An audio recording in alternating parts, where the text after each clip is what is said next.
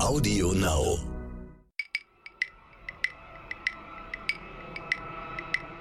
Ich glaube, so drei, vier Jahre später wäre wahrscheinlich vom Timing her besser gewesen, als wir in 2012, 2013 die ersten Gespräche mit Herstellern geführt haben und denen unser Konzept erklärt haben.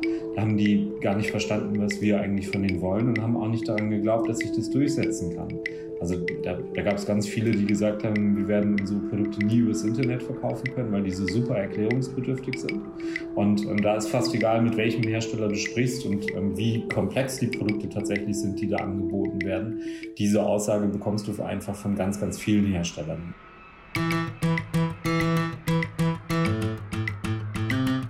Für den Einzelhandel oder auch Dienstleister stellt sich immer eine Frage, wie stelle ich mich auf die digitale Zukunft ein? Kaufe ich weiter Ware ein, stelle sie ins Regal und versuche sie teurer zu verkaufen? Oder biete ich auch anderen Händlern die Möglichkeit, über meine Plattform zu verkaufen? Oder mache ich drittens nur noch das und öffne meine Plattform für Händler und fungiere, fungiere nur noch als zentrale Anlaufstelle? Letzteres, so haben auch bei uns im Podcast Experten regelmäßig gesagt, das ist die Zukunft. Genau, und unser heutiger Gast hat das dritte Modell von Anfang an umgesetzt. Hunderttausende oder Millionen Produkte ohne ein Lager werden verkauft. Das Modell ist sicher spannend, kann manchmal auch ein paar Probleme geben, wie wir heute auch noch mal hören werden bei Sotec Deutschland. Und damit herzlich willkommen. Mein Name ist Frauke Holzmeier. Und ich bin Andreas Laukert. Genau, und wir begrüßen heute Arash Diayali, Mitgründer von Profishop.de. Hallo, Arash. Ja, hallo zusammen. Herzlichen Dank für die Einladung zu eurem Podcast. Ja, sehr gerne. Profishop gibt es jetzt seit 2012. Hast du mit deiner Frau Anna Hoffmann äh, gegründet. Vorher hast du studiert, wie man das so macht. So sieht man es auf LinkedIn. Und ähm, bei LinkedIn sieht es dann so aus, direkt von der Uni ins Gründerleben. Stimmt das oder hast du noch was dazwischen gemacht? Genau, es entspricht nicht so hundertprozentig der Wahrheit. In der Zwischenzeit ähm, habe ich mich dann ähm, mal so in dem ein oder anderen mittelständischen Unternehmen ähm, probiert und habe da tatsächlich dann auch die Idee für Profishop entwickelt. Ähm, es war damals so, dass ich ähm, viel so aus der ähm, Inhouse-Consulting-Brille mir ganz viele verschiedene Prozesse angeschaut habe, unter anderem eben auch den Beschaffungsprozess und dann identifiziert habe, dass es da eben ähm, einen ganz, ganz großen Bedarf an Optimierung gibt. Und das war eigentlich so der Initial, die Initialzündung für die Idee von Profishop. Also das war das erste Mal, dass wir uns überhaupt mit diesem Beschaffungsmarkt auseinandergesetzt haben. Und ähm, so ist es eigentlich entstanden. Also du warst jetzt nicht der Beispiel Handwerker, Hobbyhandwerker, der sagt, Mensch, die Maschinen, das ist alles so umständlich, die muss ich die Säge da kaufen und, und so weiter. Das, ich löse mal ein Problem, oder? Ja, das wäre ich total gerne, aber ich bin leider, also ich habe wirklich zwei linke Hände. Ich kann, äh, ich bin überhaupt kein Heimwerker, Handwerker oder sonstiges. Ähm, ich finde die Branche an sich total spannend, also sowohl irgendwie so diese DIY ähm, faszinierten Menschen, die irgendwie ähm, aus, aus, aus drei Paletten dann gefühlt ein Haus bauen können. Ähm, äh, aber so, so, bin ich leider nicht unterwegs. Nee. Also wie der Bauer, der Milchbauer, der eine Laktoseintoleranz hat. Na, egal, Spaß. Naja. Aber vielleicht erklären wir nochmal genau, was ihr macht. Kann man sagen, ihr seid so eine Art Amazon für Handwerker und Co. Also was genau macht ihr? Ja, genau. Also wir, also wir haben uns zur Aufgabe gemacht, ähm, ganz, ganz viele Hersteller auf unsere Plattform zu bringen, die ihre Produkte dann wiederum unseren Kunden anbieten. Die Produkte, die da angeboten werden, das sind im Prinzip überwiegend so Produkte, die du auch im Baumarkt finden kannst, allerdings eher für professionelle Anwender. Ja, und ähm, das Besondere bei uns ist, dass wir tatsächlich mit Herstellern zusammenarbeiten und nicht mit Großhändlern, mit Fachhändlern oder Verbänden. Und die Hersteller, die bestellten Produkte dann immer im Bestellfall direkt an unseren Kunden liefern. Dadurch sparen wir uns Lagerhaltungskosten, haben kein gebundenes Kapital, können dadurch natürlich die Produkte unglaublich günstig anbieten und können auf der anderen Seite auch ein extrem großes Produktsortiment anbieten, da wir natürlich die Produkte selber nicht am Lager führen müssen. Hm. Da, da, da, habt ihr quasi ein Problem angegangen, worüber wir hier regelmäßig sprechen, ne? dass die Einzelhändler das Problem haben, Lagerhaltung und so weiter trotz alledem muss man sich ja erst einen Namen machen damit. Ne? Wir hatten auch mal Mayhammer hier äh, im Gespräch. Da, man muss ja erstmal dazu kommen, dass die Leute einen finden oder kennenlernen. Also ihr könnt ja nicht von 0 auf 100 starten, das funktioniert ja nicht. Ne? Nee, das funktioniert leider nicht. Die Erfahrung mussten wir auch machen. Das ist natürlich harte Arbeit und dauert einfach eine gewisse Zeit. Ähm, ich glaube aber, wenn das Produkt an und für sich funktioniert, dann stellt sich der Erfolg einfach nach einer gewissen Zeit ein. Und ich glaube, gerade so ähm, bei der Plattformökonomie ist es ja so, dass die schon auch zu sogenannten Netzwerkeffekten führt. Das heißt, ähm, wenn du dann mehr, mehr Produkte auf deine Plattform bekommst, also sprich wir jetzt zum Beispiel in unserem Fall mehr Hersteller für uns begeistern können, die wiederum dann eben mehr Produkte auf die Plattform stellen, ähm, dann ziehen wir dadurch natürlich auch wieder mehr Kunden an. Und wenn wir mehr Kunden anziehen, ziehen wir im Umkehrschluss natürlich auch wiederum mehr Hersteller an, die gereizt sind, ihre Produkte auf, unsere, auf unserer Plattform einzustellen. Und ähm, so ist es im Prinzip ein Kreislauf und es gibt irgendwo, sage ich mal, im Aufbau eines solchen Unternehmens, einer solchen Plattformökonomie eine Schwelle, die man überschreiten muss, wo man ähm, für beide Seiten diese gewisse Attraktivität einfach darstellt. Und das hast du natürlich noch nicht von Day One, aber nach einer gewissen Zeit, wenn das Modell eben aufgeht, ähm, dann funktioniert es schon so. Hm. Äh, diesen, äh, dass ihr kein Lager habt, den Vorteil haben wir schon angesprochen, aber diesen Vorteil oder diesen Nachteil dann für die Hersteller habt ihr dann ja quasi auf die abgewälzt, beziehungsweise die müssen es ja erstmal irgendwie haben. Ähm, ist es dann äh, attraktiv für die Hersteller, das bei euch zu machen? Weil sie können ja, können die gut äh, schätzen, wie viel von der Säge und von dem, von der Farbe so rausgeht, dass sie das dann immer auf Lager haben? Genau, ähm, das ist natürlich total abhängig von verschiedenen Zyklen. Ich meine jetzt gerade beispielsweise durch, ähm, durch die ganze Covid-19 ähm, ähm, Problematik ähm, und die weltweite Verfügbarkeit und irgendwie so die Logistikketten aus China und so weiter, ist es insgesamt für alle, aber nicht nur für Hersteller, sondern auch für Großhändler und Händler insgesamt schwierig an Ware zu, zu kommen. Also man kriegt das ja zum Beispiel in der Automobilbranche auch mit. Da ist jetzt irgendwie gerade so ein Riesenbedarf an irgendwelchen, an irgendwelchen Chips. Oder jetzt ähm, liest man ja auch in den Medien ganz häufig, dass beispielsweise irgendwie Holz fehlt ähm, und so weiter. Also das heißt, äh, momentan gibt es irgendwie so gefühlt in allen Bereichen irgendwie so einen ähm, ganz, ganz großen Bedarf und da kommen ganz, ganz viele äh, Lieferanten einfach nicht hinterher. Ähm, aber im Großen und Ganzen ist es eigentlich total unproblematisch, weil die Hersteller über die Zeit, also über die letzten Jahrzehnte tatsächlich ihre Logistik dahingehend ausgebaut haben, auch Stückgut einzeln zu verschicken und das vollkommen unproblematisch. Und die können mit Sicherheit mit einem Profishop zusammenarbeiten, wo die dann eben die Ware als Stückgut direkt zum Kunden liefern. Ähm, ob sie dann mit hunderten Profishops zusammenarbeiten könnten, wo sie dann für jeden einzelnen kommissionieren, verpacken und versenden müssen, das sei mal dahingestellt. Das ist eher unwahrscheinlich. Jetzt tretet ihr in der Kette ja dazwischen auf, auch äh, in, in der quasi Gläubigerposition ähm, und kriegt damit ja auch die Haue ab, ne, wenn es mal nicht läuft. Es gab jetzt ein paar Probleme wegen Corona massiv, ihr habt ja Umsatz gewonnen und so weiter. Auf der anderen Seite gab es aber auch einige Berichte, ähm, dass eben Sachen nicht geliefert wurden, nicht pünktlich oder wie auch immer. Also ist das dann eine schwierige Position, wenn auf einmal so ein starkes Wachstum einsetzt? Genau, also wir haben uns ähm, gerade Ende letzten Jahres, Anfang diesen Jahres tatsächlich sehr intensiv mit dieser ähm, strategischen Frage auseinandergesetzt, ob wir dieses Wachstum mitnehmen wollen oder nicht. Und haben uns dann ganz bewusst dafür entschieden, dieses Wachstum mitzunehmen, weil das ähm, im Prinzip eine Chance ist, die wahrscheinlich so schnell nicht wiederkommt. Und wir mit unserer Profishop-Denke relativ schnell ähm, über, also an das Problem so herangetreten sind, zu überlegen, was können wir eigentlich machen, um dieses um diese Herausforderungen langfristig zu lösen.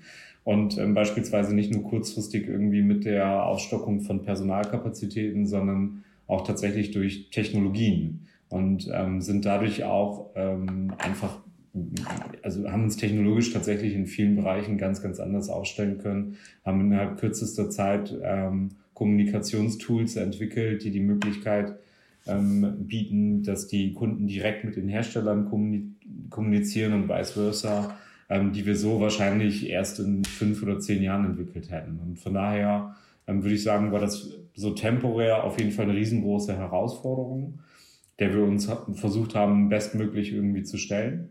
Ähm, und nach hinten raus aber ein Wahnsinnsgewinn fürs Unternehmen, weil wir daraus einfach total viele Learnings ziehen konnten, einfach entwicklungstechnisch, wie gesagt, innerhalb kürzester Zeit Technologien entwickeln konnten, die uns halt auch langfristig total viel bringen. Mhm. Hast du da ein Beispiel? Ist das dann, äh, ich meine, Chatbot wäre jetzt das Einfachste, aber was, was genau macht ihr da, um Kunden dann schneller helfen zu können?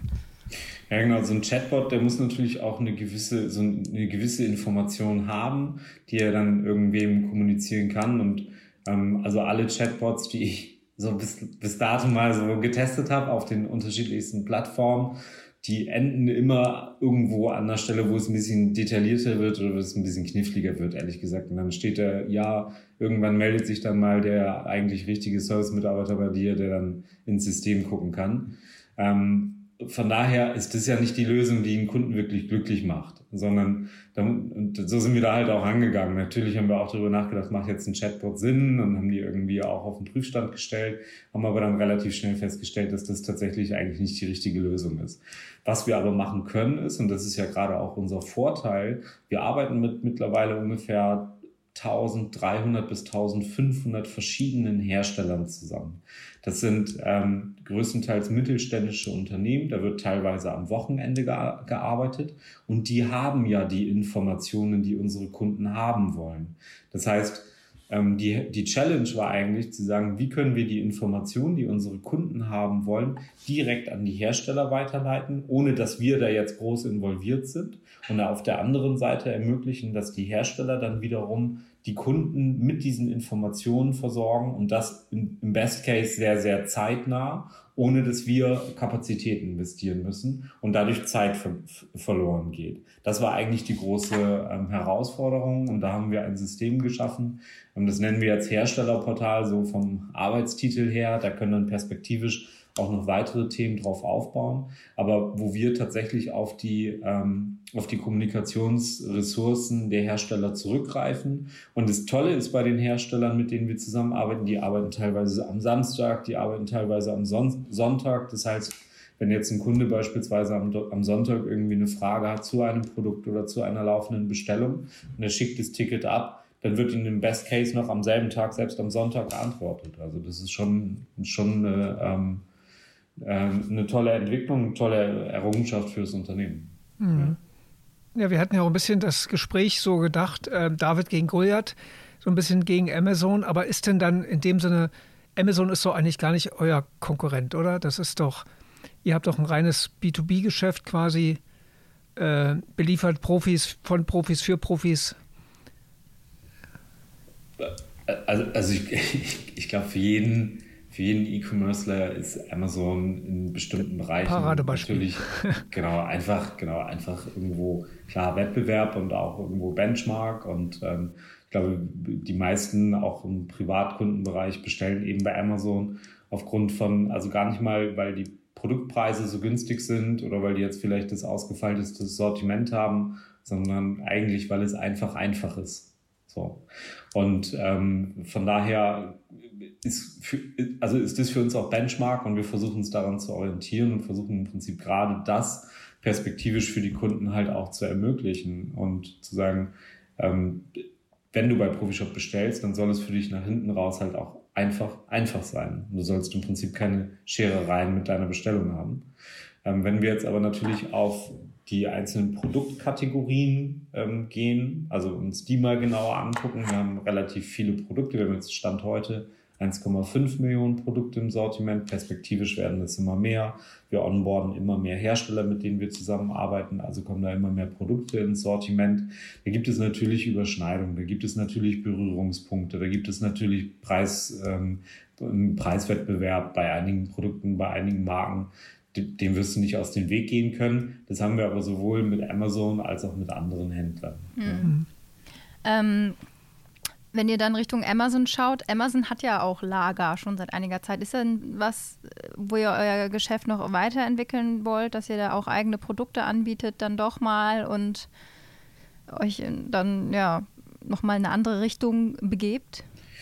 Ja, klar. Also ich glaube, ähm, generell irgendwann mal ein Geschäftsmodell auf die Beine zu stellen, zu sagen, es funktioniert jetzt für die nächsten 30 Jahre, ist halt in der heutigen Zeit einfach nicht mehr ähm, nicht machbar, nicht zeitgemäß, funktioniert so nicht, sondern du musst dich natürlich den Marktgegebenheiten irgendwo anpassen. Und gerade jetzt zum Beispiel so eine Situation eben wie durch, ähm, durch Covid-19 irgendwo entstanden, ist, ähm, ist natürlich dann auch für uns irgendwo so eine Alarmglocke, wo wir sagen, naja, wenn jetzt irgendwie von den 500 Topseller-Produkten, die wir eigentlich super gut verkaufen, jetzt gerade 400 nicht mehr verfügbar sind, ähm, dann, dann macht es wahrscheinlich schon Sinn, sich da einen gewissen Lagerbestand aufzubauen, um einfach den Kunden ähm, eine, also eine Versorgung sicherstellen zu können. Und ähm, von daher gehen die Überlegungen natürlich auch teilweise in diese Richtung. Also einfach Lieferverfügbarkeit, Lieferzeitoptimierung, ähm, kontinuierliche Verfügbarkeit der Produkte. Das ist natürlich einfach total wichtig. Und von daher versperren wir uns diesen Gedanken nicht, ganz klar. Ja. Jetzt hast, hast du ja gesagt, ähm, du bist nicht der Handwerker. Ähm, ich mache ein bisschen Handwerk und weiß aus Erfahrung, dass es Unterschiede gibt. Es gibt im Profibereich spezielles Werkzeug, spezielle Maschinen. Auf dem Baumarkt kriege ich da so ein, so ein Hobby-Handwerker-Zeugs. Ja, das kann ich auch gleich wieder wegschmeißen. Oft. Äh, wo macht ihr, habt ihr da Profis am Werk, die euch das raussuchen? Weil bei anderthalb Millionen Produkten könnte ich mir vorstellen, dass da auch ein Haufen Zeug unter Umständen mal bei ist, was man, was der Profi sagt, das fasse ich nicht mit der Kneifzange an. Also wie verhindert ihr, dass euer Shop völlig überlädt mit Waren, die niemand braucht? Mhm. Mhm. Also es ist ähm, in der Tat so, dass wir, dass wir den Markt ähm, über unsere Category Manager schon sehr, sehr genau screenen und auch ganz genau wissen, welche Brands ähm, sowohl in Deutschland als auch in Europa führend sind und ähm, gehen überwiegend auf diese Brands. Also versuchen eben schon ähm, in der jeweiligen Kategorie immer die Top-Brand anzubieten. Das ist natürlich durchaus möglich, dass wir dann auch nochmal ähm, Produkte anbieten, die irgendwie eher im niedrigpreisigeren Segment anzusiedeln sind. Aber wir wollen zumindest auch immer die Top-Marke anbieten. Das ist schon das Ziel. Mhm. Hattest du noch eine Nachfrage? Nee. Ähm, die, okay, ihr, ihr versucht die Top-Sachen anzubieten. Ähm, wie viel Einfluss habt ihr denn darauf? Ich meine, ihr wollt die Hersteller zu euch locken und dann besprecht ihr mit denen, was sie auf die Plattform packen, also bei euch anbieten oder können die dann machen, was sie wollen? Und wie sieht es dann auch mit dem Preis aus? Weil du ja auch gesagt hast, ihr könnt besonders äh, günstige Preise anbieten. Bei Amazon gibt es ja immer mal Kritik, ne, dass da Preise so gedrückt werden und dann werden Leute nicht gut gerankt und was weiß ich. Also ist sind wieder viele Fragen auf einmal. Aber was, äh, wie viel Einfluss nehmt ihr da auf die Hersteller?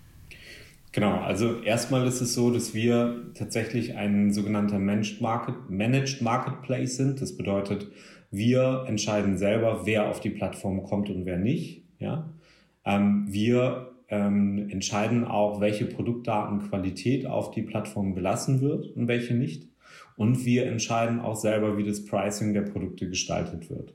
Das obliegt zu 100 Prozent uns und ähm, wir treten im Prinzip in Richtung Kunden genauso auf wie jeder andere Händler auch.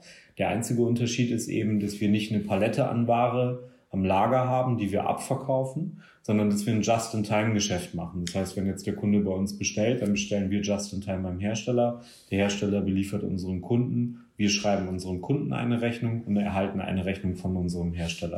Und die Differenz ist dann letzten Endes unsere Marge und das ist das, woran wir dann unser Geld verdienen. Und ähm, wie viel das ist und wie groß diese Marge ist, das obliegt, wie gesagt, uns und das können wir ähm, zu 100 Prozent selbst entscheiden. Da kann uns niemand reinreden und es ist natürlich letzten Endes von den Einkaufskonditionen abhängig. Mhm. Jetzt äh, hatten wir auch öfter das Gespräch in ähm, letzter Zeit häufiger, dass gerade diese Plattformen wie Pilze aus dem Boden schießen, ne? das gibt es bei Reifenhandel oder sonst wo, ne? ohne Ende. Es, wo siehst du da den, den Markt weiter hingehen? Wird es das für jede Kategorie geben oder wird es da auch vielleicht äh, Zusammenschlüsse, Fusionen geben? Ich könnte mir ja vorstellen, dass ihr zusammen mit MyHammer da vielleicht eine rundum sorglos Plattform für Handwerker sein könntet oder eben ihr macht es selbst. Hm.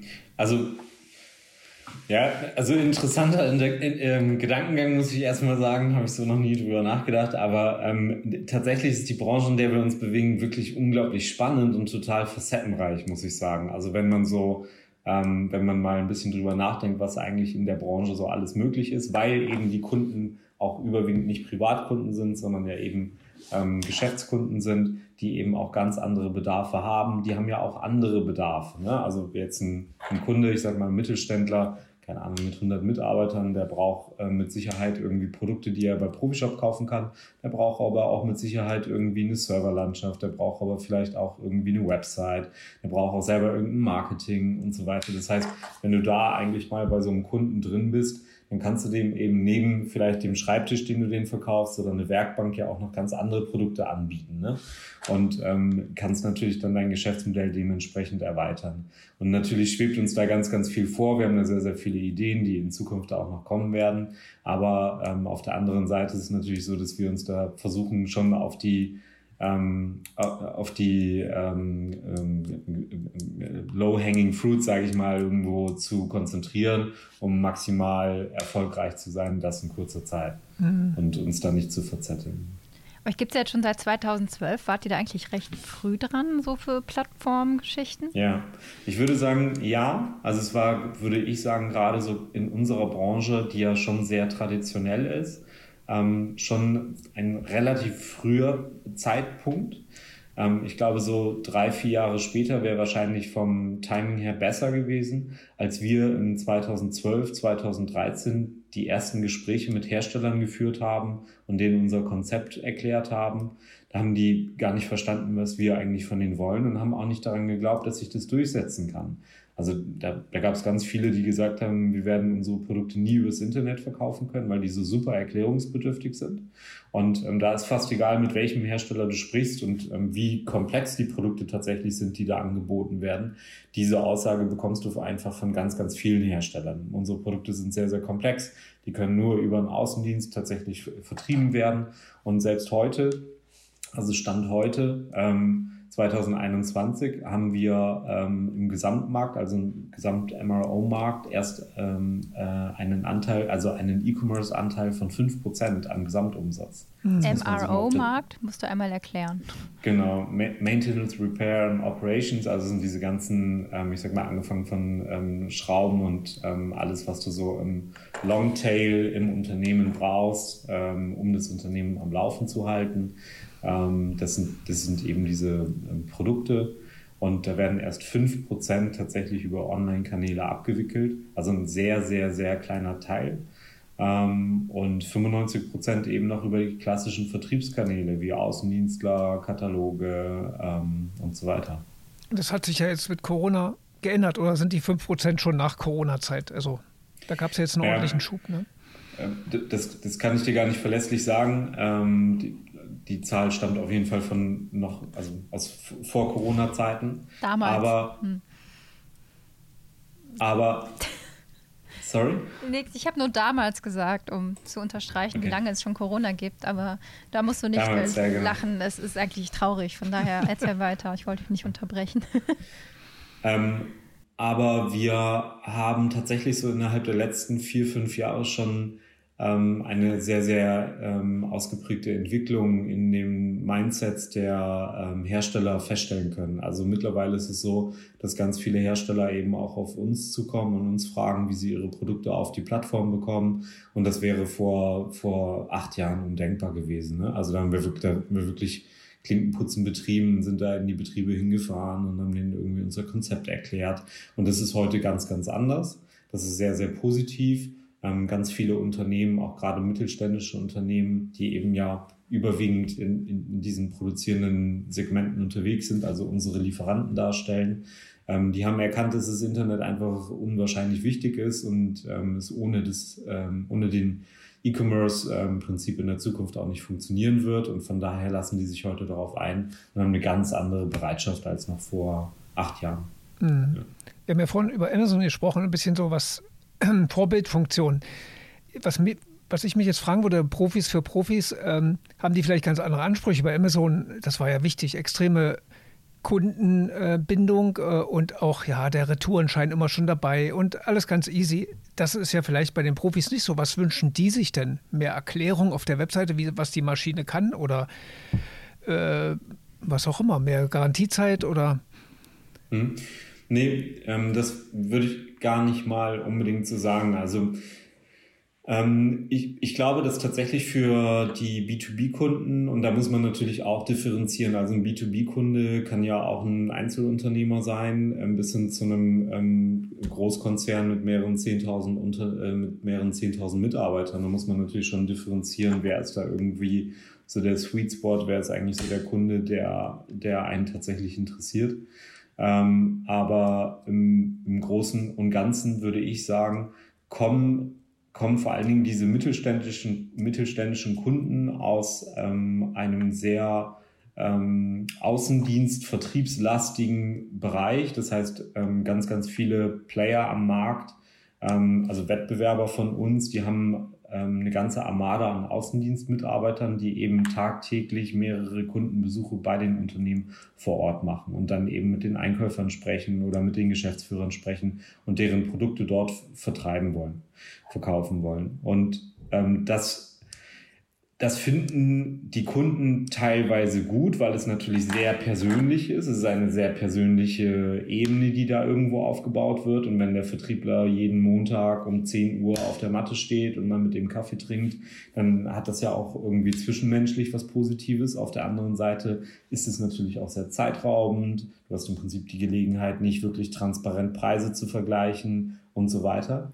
Und von daher haben wir uns zur Aufgabe gemacht, einen Zwischenweg zu gehen und haben für Kunden, die das wirklich möchten, auch eigene Key Account Manager bei uns im Unternehmen ähm, beschäftigt. Die Kunden, die eben ein Interesse daran haben, auch persönlich am Telefon allerdings betreuen. Und wenn es dann eben Fragen zur Lieferung gibt oder wenn es Fragen zu bestimmten Produkten gibt oder wenn es auch Großprojekte gibt, wir haben Kunden, die möchten zum Beispiel ihre Fertigungshalle ausbauen oder ausstatten, dann kommen die auf uns zu und fragen eben unsere Key Account Manager an und werden da eben dementsprechend unterstützt. Diesen Service leisten wir, den leistet ein Amazon zum jetzigen Stand nicht. Auf der anderen Seite muss man immer sagen, da ist eine sehr, sehr große Differenzierung zu Amazon. Ähm, die Produkte, die wir anbieten, die kommen wirklich direkt vom Hersteller. Also die kommen aus der Fabrik von den Unternehmen, die diese Produkte fertigen. Das ist bei Amazon nicht so, sondern die Produkte, die dort angeboten werden, werden von Händlern angeboten und nicht von den Herstellern. Und das ist halt ein sehr, sehr großer Unterschied. Ne? Würdest du sagen, Deutschland ist Plattformland langsam? Beim B2B zumindest. Auch schwierige Frage. Ähm, das ist die Hinleitung ja, zu unserer Schulnotenfrage, von daher kannst, musst, kannst du da jetzt drüber nachdenken. Also ich, ich würde sagen, jein. Ähm, äh, auf der einen Seite ähm, gibt es tatsächlich ja schon relativ viele Ambitionen am Markt, irgendwo ähm, Plattformen eben ins Leben zu rufen. Es gibt ja auch wirklich tolle Erfolgsbeispiele, Beispiele, Zalando und About You, gerade im Fashion-Bereich oder auch im Travel-Bereich ähm, haben wir ganz, ganz äh, tolle Vorzeigeunternehmen, die eben so auf Plattformbasis aufgebaut sind, die sehr, sehr gut funktionieren. In anderen Bereichen ähm, vielleicht weniger, also jetzt gerade zum Beispiel auch auf unsere Branche bezogen, da gab es ganz, ganz viele Ambitionen ähm, von Unternehmen, ähnliche Modelle an den Start zu bringen, wie wir das mit Profishop getan haben. Die sind über die Zeit wieder vom Markt verschwunden. Und ich glaube, es gibt hier halt einfach ähm, in, der, ähm, in der Finanzierungswelt ähm, einfach noch absolute Defizite in Deutschland. Also ähm, da tatsächlich kontinuierlich irgendwo Kapital aufzunehmen äh, von Investoren ist relativ schwierig. Ähm, vor allen Dingen, wenn du eine bestimmte Größe erreicht hast. Und das geht, glaube ich, in anderen Ländern einfacher. Und ich glaube, das ist so, das, das, das ist eigentlich die größte Hürde, würde ich sagen. Das würde ja dann die Schulnote äh, für, ja, wie, wie, wie sind wir in Deutschland äh, plattformmäßig B2B-Markt vielleicht dann aufgestellt? Also was würdest du, was du jetzt gesagt hast, als Schulnote äh, von 1 bis 6 äh, beurteilen? Ja, da, da, da, würde ich Deutschland, glaube ich, mal eine 3 geben. Habe ich jetzt fast erwartet. Ja? ja. Also Aber das ist, das ist völlig schwer, okay schwer abzuschätzen. Also auch andere Länder jetzt irgendwie zu, zu finden, wo es wirklich jetzt ähm, so viel besser läuft, ist jetzt auch nicht so einfach, ehrlich gesagt. Also sowohl in Europa, wir beschäftigen uns schon sehr, sehr stark mit dem europäischen Markt, sind dann tatsächlich häufig irgendwie Länder, mit denen man gar nicht rechnet. Ähm, Indien beispielsweise sehr, sehr stark. In China passiert natürlich super viel. Ähm, da, da, da, fließen ganz andere Investitionen in solche Plattformen. Ähm, das, das, ist natürlich schwer, das dann irgendwo zu vergleichen. Ne? Ja. Da wird sich das jetzt beschleunigen mit Corona, dass dann doch mehr erkennen, dass dieses Internet dann doch helfen kann. Ja, definitiv. Also wir haben auch gerade in der, also in der Corona-Zeit und in dieser Boomphase des Lockdowns, gerade der zweite Lockdown, da waren ja zum Beispiel auch alle Baumärkte zu. Das heißt, da haben wir dann tatsächlich auch noch viel mehr Privatkunden auf Profishop ähm, ähm, als, als, er, als Erstkunden oder Neukunden irgendwo begrüßen dürfen. Ähm, ähm, da haben wir ganz häufig irgendwie ganz, ganz liebe E-Mails von Kunden bekommen, die uns geschrieben haben, hey, das ist das allererste Mal in meinem Leben, dass ich online jetzt irgendwas bestelle. Und ähm, ich, ich glaube, wenn da dann tatsächlich eine gute User Experience ähm, stattfindet, dann werden die tatsächlich auch zukünftig weiterhin online bestellen. Also es ist, glaube ich, jetzt nicht einfach nur so ein Peak, der dann irgendwie wieder nachlässt und dann, ähm, sondern das ist, glaube ich, schon so ein nach, nachhaltiger, eine nachhaltige Verschiebung von offline zu online. Da bin ich felsenfest von überzeugt. Ja. Das klingt ja. doch gut. Arash, danke dir. Danke, Arash. Ja, wir haben zu danken.